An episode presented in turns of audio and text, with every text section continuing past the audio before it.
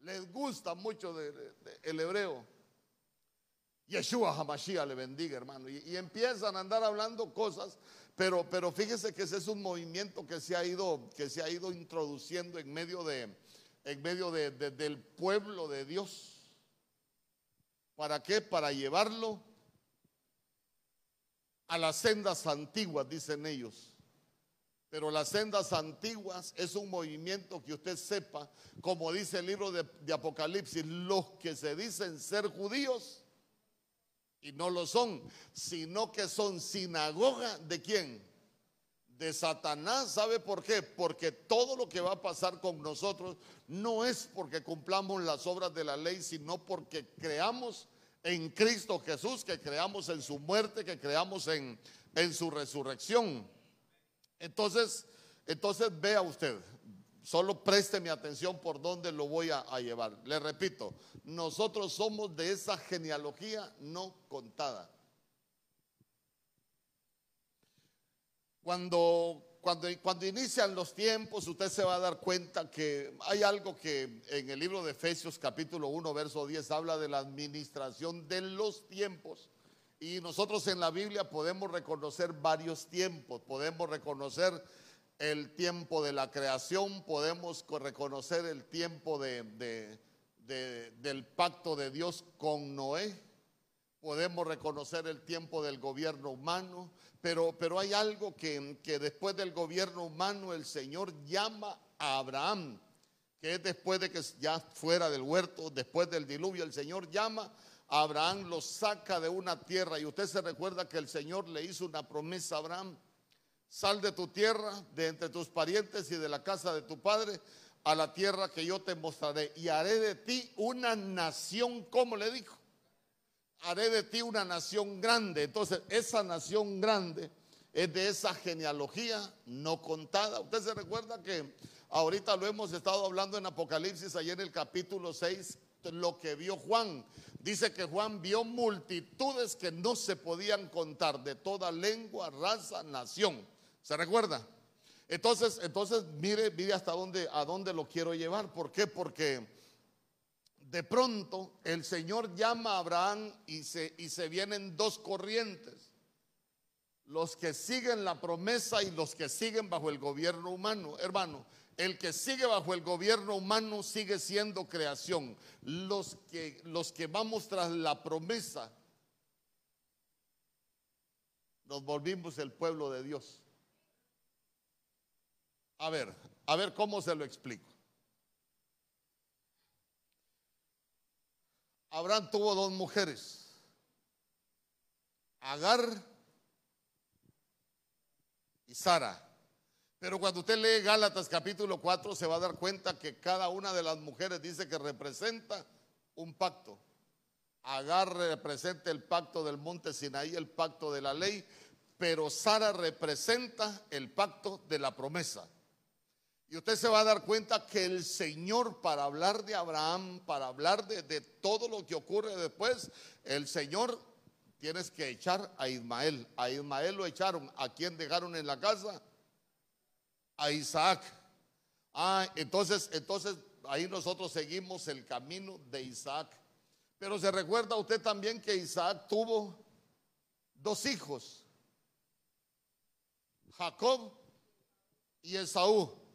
A Jacob amé y a Esaú aborrecí. Entonces al final usted se va a dar cuenta que Esaú es el aborrecido, pero, pero sigue la línea con Jacob. Entonces Jacob después tuvo los doce patriarcas, pero antes de eso se recuerda que a Jacob le cambiaron nombre. Jacob Israel. Entonces, entonces, nosotros, nosotros debemos entender algo, que, que somos parte de esa genealogía no contada, pero no porque pertenecemos al Israel terrenal, sino que nosotros llegamos a formar parte de esa genealogía no contada porque nosotros pertenecemos al Israel de Dios.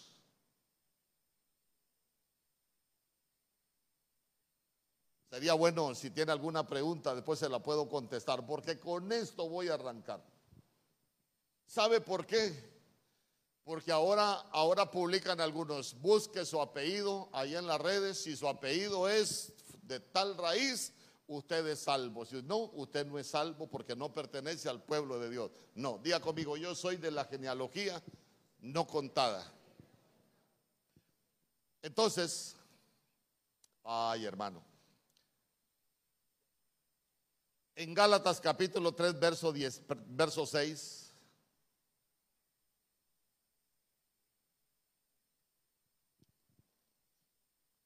Dice la Biblia, así Abraham creyó a Dios y le fue contado por justicia. Verso 7. Sabed por tanto que los que son de fe, estos son hijos de Abraham. Verso 8. Y la escritura, previendo que Dios había de justificar por la fe a los gentiles, dio de antemano la buena nueva a Abraham diciendo, en ti serán benditas todas las naciones. Verso 9. De modo que los que de modo que los de la fe son bendecidos por el creyente Abraham. Entonces, entonces mire, volvimos a volvimos al principio, ¿por qué? Porque en el verso con el cual nosotros iniciamos, la Biblia dice que aquella genealogía no contada, hermanos, hablando de, Melquisedec, tomó de Abraham los diezmos. Y se recuerda usted que la Biblia dice que cuando Abraham diezmó, diezmó también Leví. Y yo le pregunto, ¿cómo es que cuando Abraham diezmó, diezmó también Leví? Si Leví no había nacido, Leví es la cuarta generación de las generaciones de Abraham. ¿Por qué?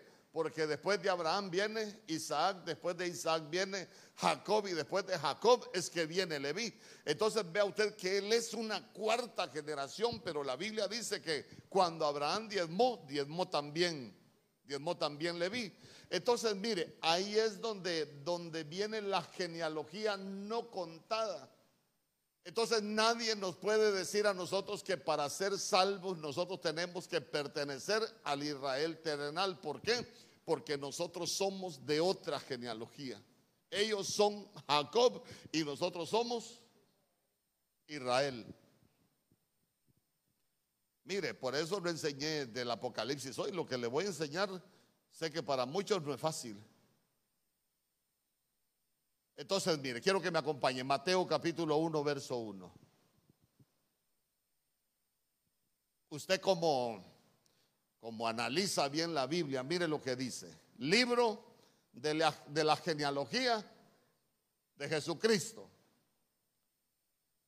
Hijo de David, hijo de Abraham. ¿Le parece a usted que algo está alterado ahí? Porque, porque mire, venga, venga, amigo, venga, Rommel, venga. Si, vamos a hablar, si vamos a hablar de la hija de Rommel, por ejemplo, debería de decir, hija de Rommel, hijo de Tito, hijo, me voy a meter de conchudo aquí, de Mario, ese sería el orden. Amén. Ya, perdón, perdón. Entonces, entonces ve usted que la genealogía de la niña de él debería de llevar un orden si la Biblia la mencionara a ella, hija de Rommel y Rommel hijo de Tito y Tito hijo de Mario. Pero, pero vea usted para que vayamos entendiendo, gracias dijo, para que vayamos entendiendo algunas cosas en la Biblia. ¿Quién debería estar primero en la genealogía de Jesucristo? Debería estar Abraham.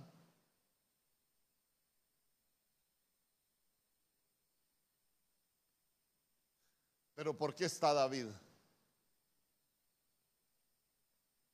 David no debería de ser el primero en la genealogía de, de nuestro Señor Jesús. ¿Por qué? porque estamos hablando de la simiente de Melquisedec y estamos hablando de una simiente espiritual que no es natural, no es de la carne. ¿Por qué? Porque el verbo, el verbo, el verbo fue que vino y tabernaculizó. El verbo se hizo carne, se despoja de sus atributos divinos para venir a cumplir una comisión aquí en la tierra. Por eso usted se va a dar cuenta, y, ahí voy a, empezar con algunas cosas, que cuando, a, cuando a, nuestro Señor Jesús se le llama hijo de David, y hijo de David es porque él es rey, porque su genética es de rey. ¿Por qué? Porque la promesa que el Padre le hizo a David es, en el trono nunca faltará nadie de tu descendencia. Y usted cuando revisa se va a dar cuenta que el, tiempo de los reyes se interrumpió, los reyes terrenales. Pero quien retoma la genética de rey en el trono, el rey de reyes, nuestro Señor Jesús. Pero por último le dice hijo de Abraham, hijo de Abraham, porque por la fe. Entonces la Biblia dice, todos los que son de la fe, ¿de quién son hijos? De Abraham. Oiga bien, todos los que somos de la fe, somos hijos de Abraham. Entonces quiere decir que en esa genealogía no contada, ¿quién nos metió a nosotros? ¿Ah? No, no. Bueno, repito. La Biblia dice, todos los que son de la fe son hijos de Abraham. Entonces yo le pregunto, ¿quién nos metió en esa genealogía a nosotros? Abraham, ¿por qué? Porque nosotros entramos por la fe. Vuelvo, a lo suyo vino y los suyos no le recibieron, pero a los que le recibieron les dio el privilegio de llegar a ser. ¿Y, y por qué nosotros lo recibimos? Por la fe porque sin haber visto creímos y creí. Y yo, mire, yo no sé si usted qué experiencia tuvo para aceptar a Jesús como el Señor y, y Salvador de su vida, pero cada quien ha tenido su experiencia. Y al final uno se da cuenta que eso solo pudo ocurrir en nuestras vidas por la fe. Solo pudo haber ocurrido en nuestras vidas por algo espiritual. No pudo haber ocurrido por algo natural. Entonces, vea, ahí es donde nosotros entramos en esa, en esa genealogía no contada. Entonces, cuando nosotros creímos, ¿qué dice la Biblia que nos dieron a nosotros? Nos dieron un espíritu de adopción. ¿Y qué clama ese espíritu de adopción? Abba Padre. Entonces, entonces, si nos dieron ese espíritu de adopción, hermano, nosotros por la fe es que nos convertimos en hijos, adoptados, pero al final, hijos, adoptados, pero con todos los derechos. Fuimos injertados, dice la, dice la, la Biblia, y lo que nos injertó fue la sangre de, de nuestro Señor Jesús. Entonces, entonces vea usted que que, nosotros ahí entramos e, en esa genealogía. Y mire lo que dice Romanos capítulo 9, verso 25. Esta es una profecía que está en Oseas capítulo 1, verso 10. Como también dice en Oseas, a los que no eran mi pueblo, llamaré pueblo mío. Y la que no era amada, amada mía. Por eso le repito, nosotros no éramos pueblo de Dios, no pertenecíamos al pueblo de Dios, estábamos excluidos. Pero al final nosotros llegamos a entrar a esa genealogía no contada. Entonces, entonces ¿a dónde a dónde lo quiero llevar? Cuando cuando nosotros estamos en ya en la iglesia, ya voy a ir aterrizando uno debe de, tener mucho cuidado, debe de tener mucho cuidado. Porque mire, nosotros no éramos nos dieron un espíritu de adopción. Entonces, ¿qué reconocimiento nos dieron a nosotros? ¿Ah? El reconocimiento de hijos. Diga conmigo, yo soy reconocido como hijo. Pero uno tiene que creer que es reconocido como hijo. Mire, ¿por qué le quiero hablar de este primer reconocimiento? Porque este es uno de los más importantes para nosotros. Porque sabe que este reconocimiento solo es por la fe.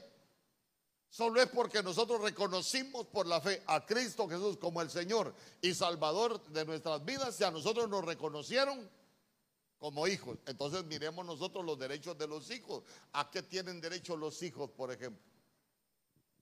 ¿Ah?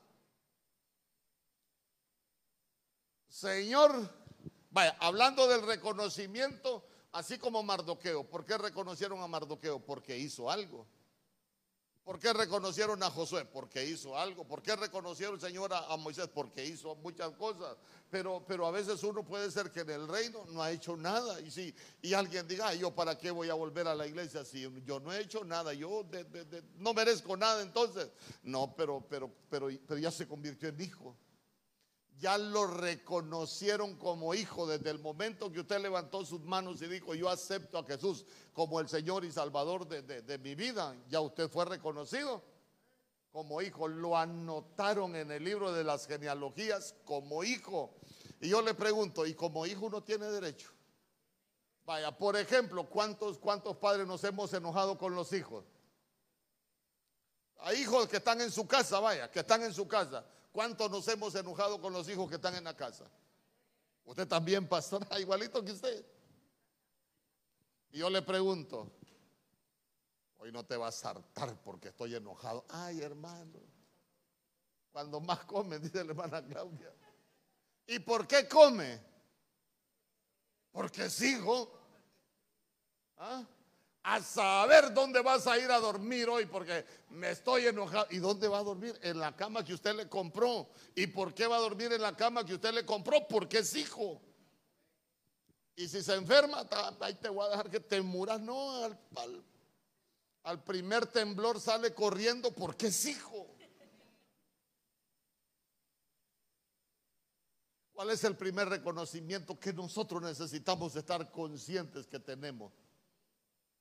El de hijos. Señor, yo de muchas cosas de esto no sé nada. Lo único que sé es que soy tu hijo. Por eso mira aquel canto, qué bonito, ya no soy esclavo del temor, eh, eh, yo soy hijo de Dios. ¿Y, ¿Y por qué decía ya no soy esclavo del temor? Ah, porque se sentía hijo. Pero el que no sentirse hijo es el problema. Entonces, entonces, entonces, Qué reconocimiento es el que quiero que hoy se lleve en su corazón. Que somos hijos y hay cosas que Dios va a hacer en nosotros, hermano. El simple hecho de que el Señor nos reconozca como hijos, tenemos herencia. Y no solo tenemos herencia, ¿sabe qué? Cuando nosotros somos hijos, tenemos hasta restitución. Y restitución es por cosas que perdimos. Por ejemplo, ¿se recuerda usted del pródigo? El pródigo se fue de la casa, pero era hijo. Y cuando volvió, imagínese que el padre le hubiera dicho, mira, vos perdiste el vestido, perdiste el calzado, perdiste el anillo, pero yo no sé qué vas a hacer. ¿Y qué hizo el padre cuando el hijo vino a casa? Dice que corrió a su encuentro y lo besó y le restituyó lo que había perdido. Entonces, entonces vea usted, eh, nosotros necesitamos saber que somos hijos para que el Señor nos restituya lo que pudimos haber perdido. Señor, yo estoy perdiendo la alegría, yo quiero recuperar el gozo, pídaselo, somos hijos. En este año, en este año del reconocimiento, dígale, Señor, tal vez yo no lo merecía, tal vez cometo muchos errores, Tal vez, tal vez hago cosas que no debería de hacer, pero soy tu hijo. Lo primero que nosotros deberíamos de, de tener y de pedirle al Señor en este año del reconocimiento es el reconocimiento de hijos. Ah, porque mire usted, en la Biblia aparecen varios tipos de hijos.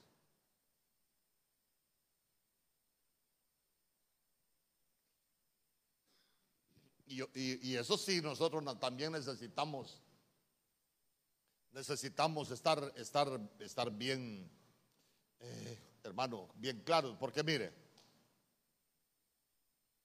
en Primera de Tesalonicenses capítulo 5, verso 5, solo se lo voy a leer, esto no se lo di a ellos allá. En Primera de Tesalonicenses capítulo 5, verso 5 dice, porque todos vosotros sois hijos de luz e hijos del día no somos de la noche ni de las tinieblas. O sea que, ya digo, yo soy hijo de luz. Ahí está, mire, hijo de luz. Ah, pero mire qué terrible. Colosenses capítulo 3, verso 5.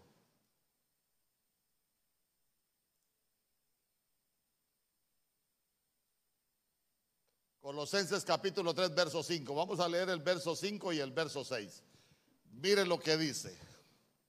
Haced morir pues lo terrenal en vosotros. Fornicación, impureza, pasiones desordenadas, malos deseos y avaricia, que es la idolatría. Verso 6. Cosas por las cuales la ira de Dios viene sobre los hijos de desobediencia. Entonces mire que se puede ser hijo de desobediencia. Ahí no viene el reconocimiento, lo que viene es la ira de Dios cuando uno no ha hecho morir lo terrenal. Hermano, es que es que cuando nosotros vivimos con lo terrenal, eh, no somos hijos de la luz, perdóneme, todavía andamos en tinieblas. ¿Por qué? Porque la luz nos alumbra para salir de las tinieblas. Mire qué terrible. Hebreos capítulo 12, verso 7, así rapidito.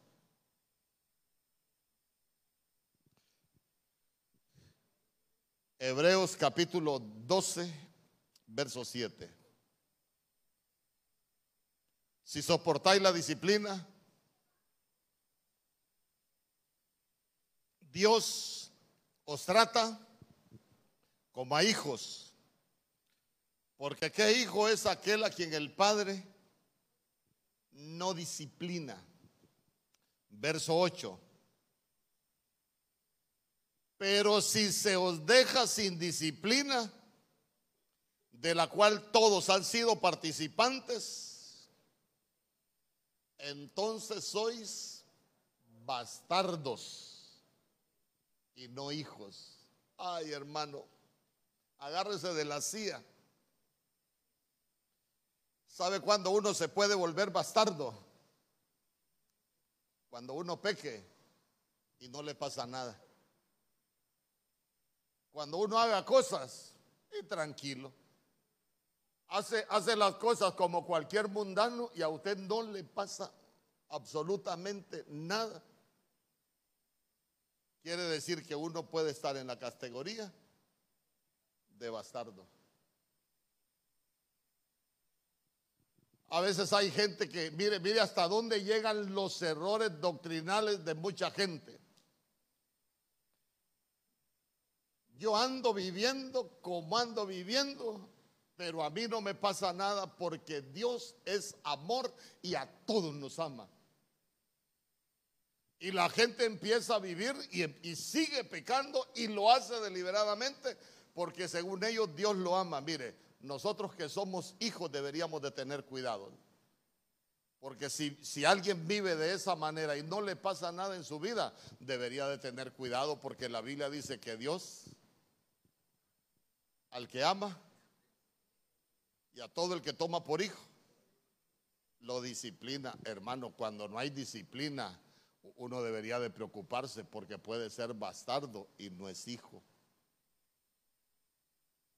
Amén. Estamos.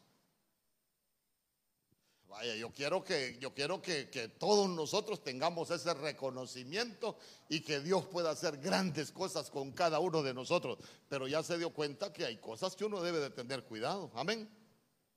Bien. Dice Efesios capítulo 2, verso 3.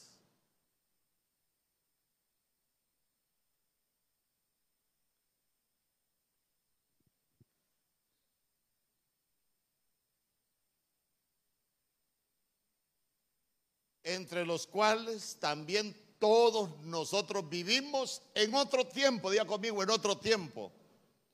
Mire cómo vivimos en los deseos de nuestra carne, haciendo la voluntad de la carne y de los pensamientos, y éramos por naturaleza hijos de ira, lo mismo que los demás. Entonces yo le quiero preguntar, y, si alguien sigue viviendo con las pasiones de la carne, y si alguien sigue haciendo la voluntad de la carne y de sus pensamientos, ¿será hijo de Dios o será hijo de ira?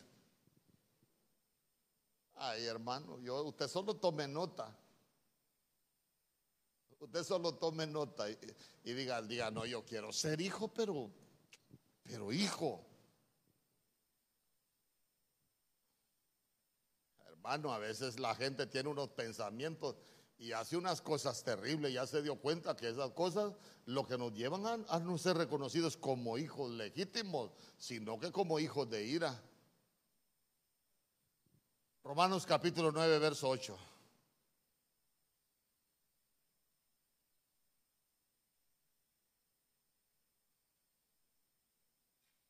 La reina Valera actualizada, si me pudiesen poner con ese. Mire lo, mire lo que dice la Biblia.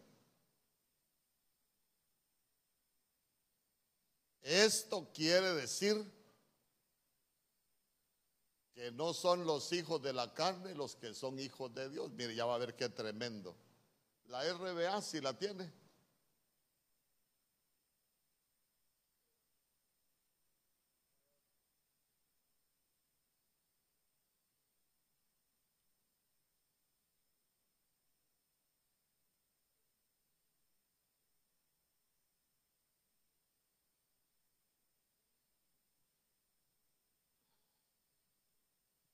Romanos capítulo 9, verso 8.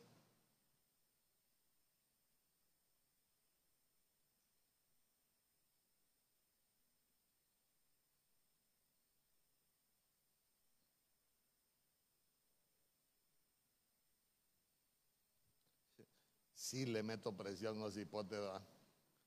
Nada de eso se los había puesto. Ahí está. Esto quiere decir que no son los hijos de la carne los que son hijos de Dios. ¿Y quiénes son los hijos de la carne?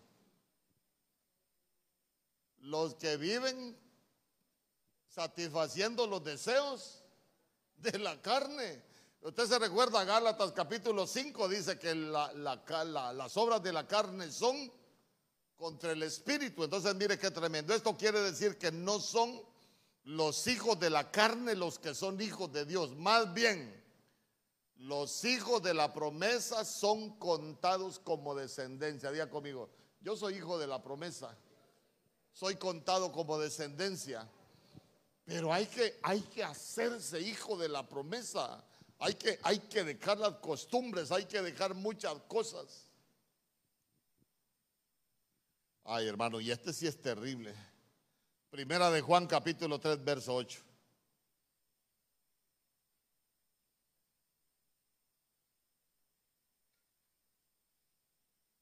Lo dejé por último porque este sí es terrible, hermano.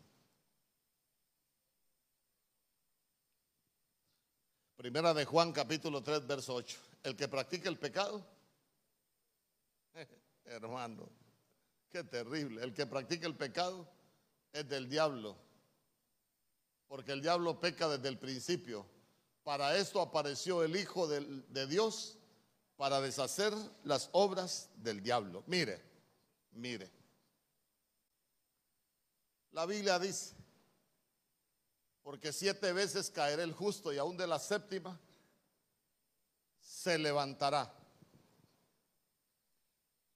Cuando, cuando uno habla de pecado, usted sabe que el libro de los Salmos capítulo 32 habla hasta de niveles, habla de transgresión, habla de pecado y habla de iniquidad, niveles de pecado. Pero cuando nosotros hablamos de, de pecado hay que, hay que saber hablarlo, porque mire, la Biblia dice que nos despojemos de todo peso y del pecado que tan fácilmente nos alcanza. Algunas versiones dicen que el pecado nos asedia. O sea, el pecado nos anda buscando, nos anda siguiendo, pues el enemigo, por eso es que la Biblia dice que el diablo anda como león rugiente buscando a quien devorar. Amén.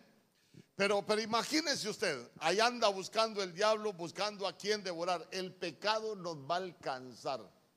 Uy, hermano Mario, como que somos pecadorazos, hermano.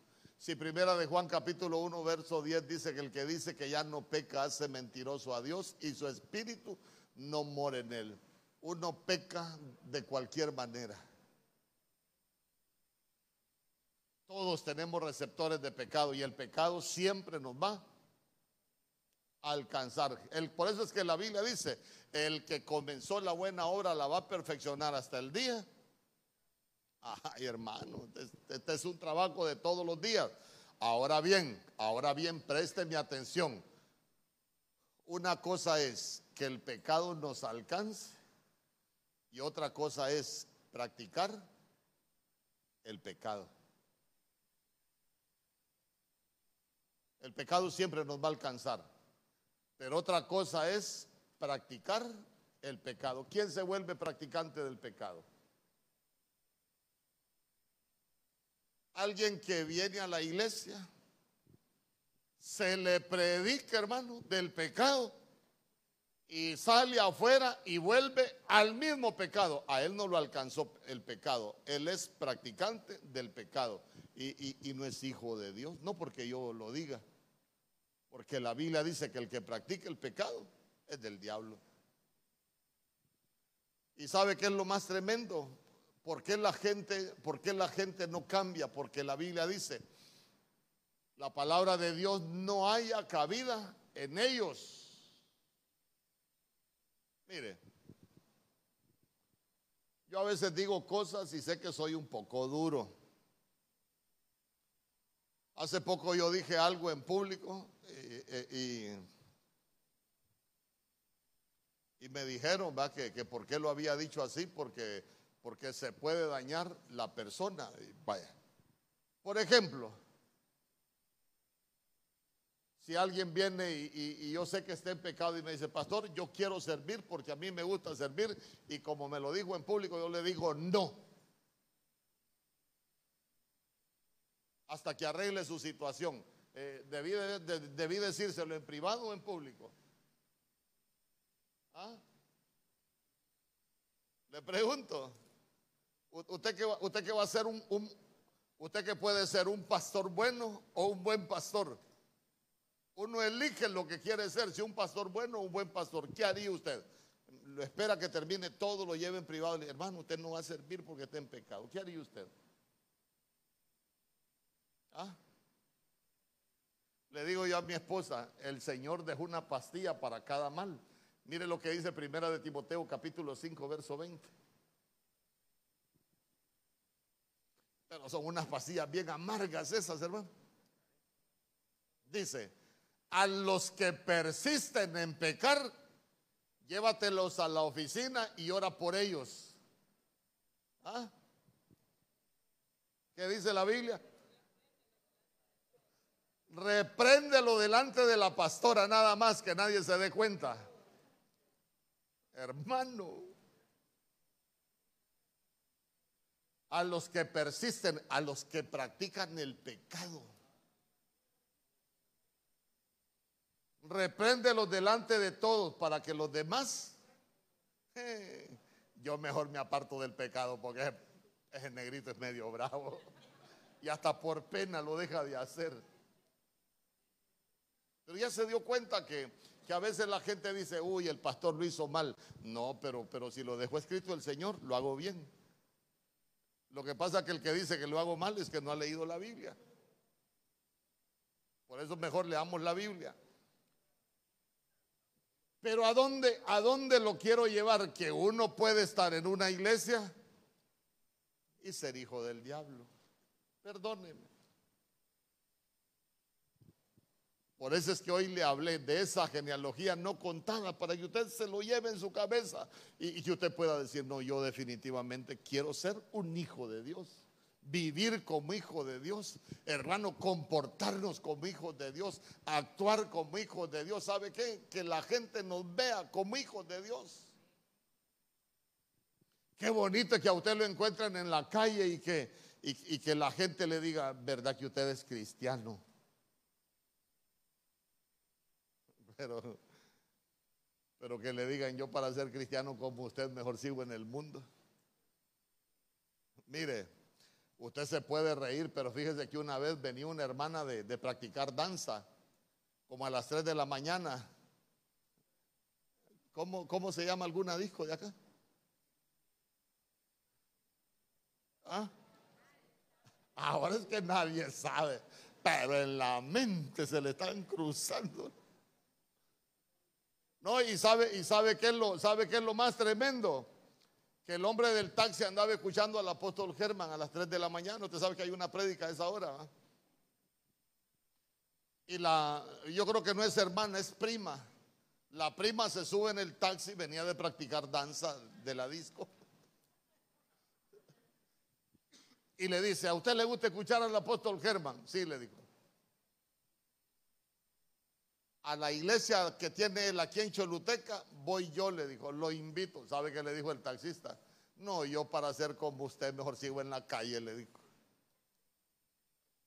Pero a usted sí se le nota que es hijo de Dios, ¿verdad? ¿Ah?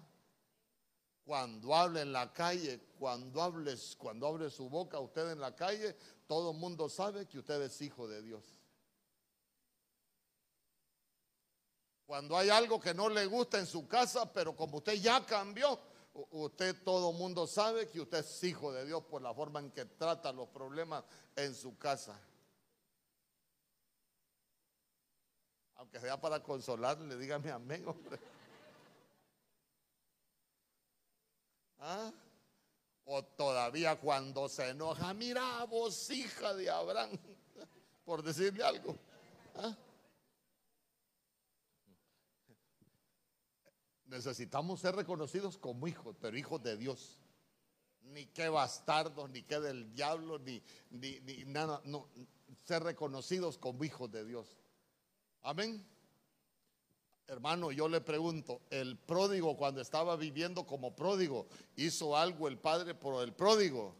No, pero cuando estaba en la casa, cuando volvió en sí, por eso yo siempre digo, muchos cristianos necesitamos volver en sí, dejar de hacer lo que estamos haciendo y decir, yo quiero vivir para el Señor. No, hombre, si este es mi hijo, dijo el padre, estaba muerto, pero ha vuelto a la vida, muerto en delitos y pecados. Amén. Llévese esa pastilla. A los que persisten en pecar, repréndelo delante de todos, para que los demás también teman. Primera de Pedro, capítulo 2, verso 10. Voy terminando. Solo me faltan como media hora. Primera de Pedro, capítulo 2, verso 10. No, ya voy terminando. Vosotros que en otro tiempo no erais pueblo, pero ahora sois pueblo de Dios, que en otro tiempo no habíais alcanzado misericordia, pero ahora habéis alcanzado misericordia. No éramos pueblo, pero hoy somos pueblo. No éramos hijos, pero hoy somos hijos. ¿Cuántos dicen amén? Ay, hermano, es que esto es lo que yo quiero que, que usted se lleve en su corazón. Usted ha escuchado, por ejemplo, ha leído de saqueo. Miren, busque lo mejor Lucas capítulo 19, verso 9.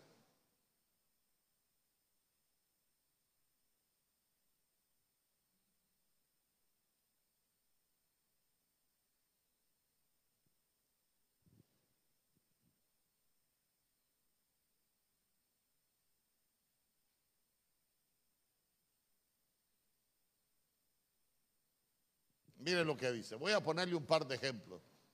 Y Jesús le dijo, hoy ha venido la salvación a esta casa. Y el Señor Jesús está hablando con, con Saqueo, ya que él también es hijo de Abraham. Imagínese usted, ¿quién era Saqueo? Jefe de los recaudadores de impuestos. Y sabe qué dice, y rico, y rico. Saqueo era saqueador, hermano. Era un bandido, el, saqueo. Es más, usted se va a dar cuenta que, que cuando la Biblia dice que era de pequeña estatura, búsquese en el original lo que significa de pequeña estatura y dice que él era inmaduro. Y usted se recuerda qué hacía él para ver a Jesús cuando él pasaba. Se subía a un sicómoro y ese es un árbol parásito. Entonces, entonces, bueno, tantas cosas que podríamos hablar, pero, pero ¿sabe a quién representa Saqueo? A aquellos que han oído hablar de Jesús, hermano, pero, pero que son hijos de Abraham, pero que los atraen cosas del mundo. ¿Sabe qué? Que nunca toman la decisión de entregarse a, nuestro Señor Jesús. Porque vea usted que él era hijo de Abraham, pero hasta cuando dijo, hoy ha venido la salvación a tu casa. Hasta que el Señor le dijo, saqueo, es necesario que yo more en tu casa. ¿Sabe qué? Nosotros, nosotros los que somos hijos de Dios, necesitamos llevarnos a nuestro Señor Jesús a la casa. Yo le he dicho, solo aprenda usted Lucas capítulo 2, hermano. Sus padres subieron con nuestro Señor Jesús a Jerusalén a adorar conforme a la costumbre. Y, se fueron para su casa y lo dejaron botado. Yo le digo, hacían mucho cristiano. Hermano, vienen al culto, pero ¿sabe qué? Jesús ya de ahí de esa puerta para allá no te necesito porque todavía tengo mis mañas, todavía tengo mis vicios y, aquí te me quedas en la iglesia, aquí te voy a venir a visitar el viernes si, tengo tiempo, si no hasta el domingo Jesucito. Pero no se lo llevan. Pero saqueo es necesario, sí hombre Jesús, yo necesito que, que tú vengas a mi casa. Dígale, los que somos hijos nos llevamos a Jesús para la casa. ¿Qué decían los que andaban con él? Ha ido a hospedarse con un hombre pecador. Hermano, el que es pecador necesita llevarse a Jesús, andarlo en su corazón. ¿Sabe qué? Que lo dirija, que lo guíe, llenarse del Espíritu Santo. Hermano, no, no solo venir a escuchar algo aquí y irse y seguir viviendo igual. Hay cosas que nosotros necesitamos cambiar. Eso es lo que representa cuando Saqueo dijo, eh, Señor, yo voy a repartir y si a alguien le he quitado, se lo voy a devolver cuatro veces. E, entonces estamos hablando de que habían deudas en, el mundo espiritual. Y él dijo, yo las deudas que tengo en espiritual las voy a pagar. Como que dice, ya no quiero tener deudas en lo espiritual. Hermano, porque se vuelve terrible. ¿Y sabe qué significa saqueo? Saqueo significa puro. Pero vivía como cualquiera. Lucas capítulo 13, verso 16.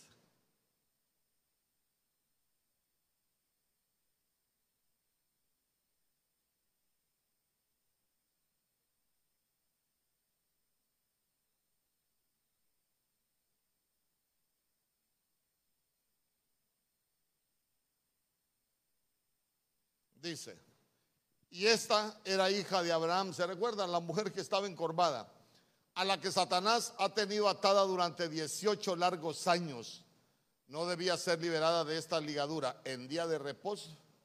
Estamos hablando de, aquella mujer encorvada y esa mujer encorvada es cuando, cuando el enemigo, mire quién la tenía atada.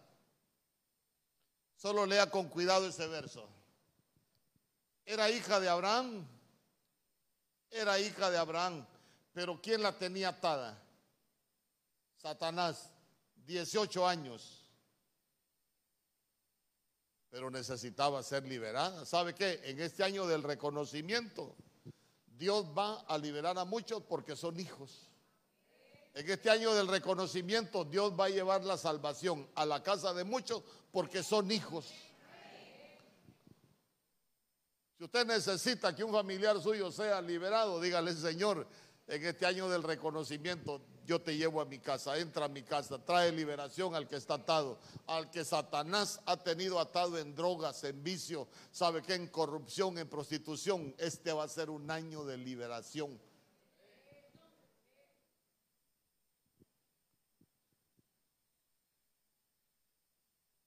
Porque somos hijos. Dios lo va a hacer. Romanos capítulo 2, verso 6. Si alguien tiene alguna pregunta.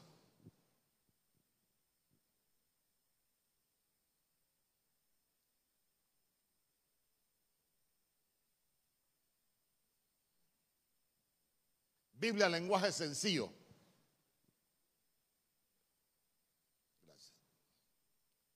Porque Dios le dará a uno lo que se merece. Diga conmigo, Dios me va a dar lo que me merezco. Verso 7. A los que hicieron lo bueno,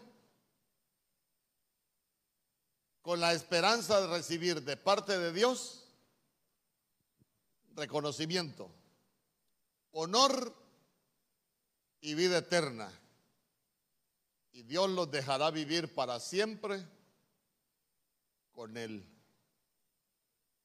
Yo le pregunto, ¿y los que hicieron lo malo? Porque ahí dice, porque Dios le dará a cada uno lo que se merece. A los que hicieron lo bueno, día conmigo, a los que hicieron lo bueno, ahí está, mire, con la esperanza de recibir de parte de Dios reconocimiento, honor y vida eterna. Dios los dejará vivir para siempre con Él. Cuatro cosas, reconocimiento, honor, vida eterna y estar siempre con, con Él. Entonces, mire,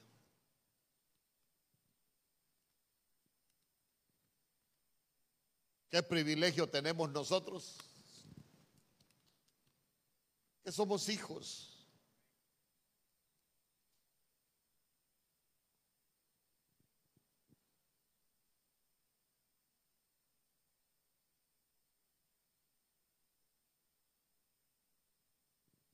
que somos hijos.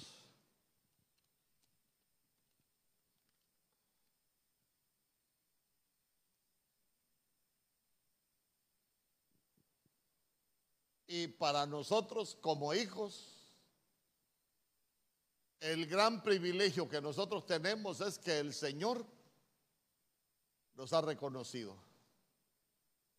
Pero, pero para estar reconocido nosotros debimos haberlo aceptado como Señor y Salvador. Mire, yo quiero preguntar, ¿habrá alguien aquí que nunca ha dicho al Señor, yo te acepto como Señor y Salvador de mi vida? Mire, escúcheme, escúcheme bien. Puede ser un jovencito que desde pequeño lo han traído a la iglesia pero nunca ha aceptado a Jesús como el Señor y Salvador de su vida, todavía no ha entrado a esa genealogía.